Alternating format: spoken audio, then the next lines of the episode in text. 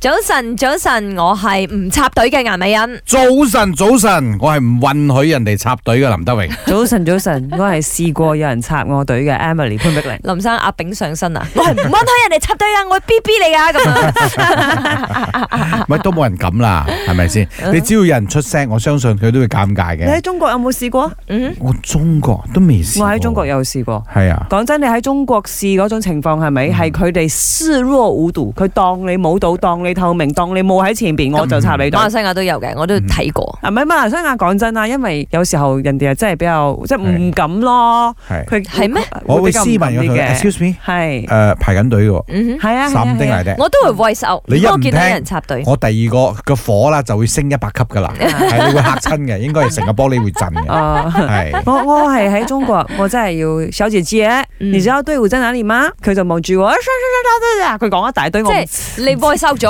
係啊佢都係當你透佢明依然嘅。喺嗰度，然之後我就真係行過去，我係誒 hello 拍 hello 佢嘅啊，小姐姐膊，頭，那真係真係好 man，我一直好堅持，嗯佢一定係覺得我點解你要咁堅持咧？撈埋機先，係下次咁嘅情況係咪拍埋佢。 OK，即係如果有關嘅呢一個排隊啦，譬如譬如我喺銀行或者係出一啲嘢啦，嗯哎誒或者係啲政扣府得嘅部位門置。係政府部門。咁如果嗰個人佢真係唔聽講咧，你真係拍住佢，嗯，去到前面你同嗰個人投訴，呢、個人係插隊嘅。嗯如果佢 serve 佢嘅話，告埋間公司，嗯嗯通常如果係有擺關上單網咧位，又唔使告佢嘅。都會係嗰個有關單位都會請佢喺後邊嘅，係一般上都即係會你啦。助長咗呢啲咁嘅壞人咧歪風係去做呢啲咁嘅嘢。係係啊，咁誒，即係其實排隊呢樣嘢由細到大都要做噶啦，啱冇先？點解會有人想要咁急呢？你即係個個都係排緊，你插隊肯定都係唔啱噶啦。但係最緊要就係、誒當時你嘅反應係點，或者你咪有遇過最離譜嘅同嚇，又係點樣同呢？埋咧，我覺得時間係好公平嘅，嗯每個人得個廿四個鐘。嗯哼咁我哋當然知道每個人都你可能趕時間，咁大家都係趕時間噶嘛。嗯咁點解一定嗰個時間要俾你先，嗰、個方便要俾你先？ 我想講我一個經驗，呢、個唔係排隊插隊咁簡單，嗯我係俾人撞開嘅。哎呀哇我已經喺嗰個啊太細隻啦你換錢嘅 counter 前邊嗯，跟住係俾一個外國人，撞開一個你啊嘅 uncle 係啦，好大力咁樣撞開我。 點解會咁呢？嗰時咧，而且咧，我個手咧係要伸手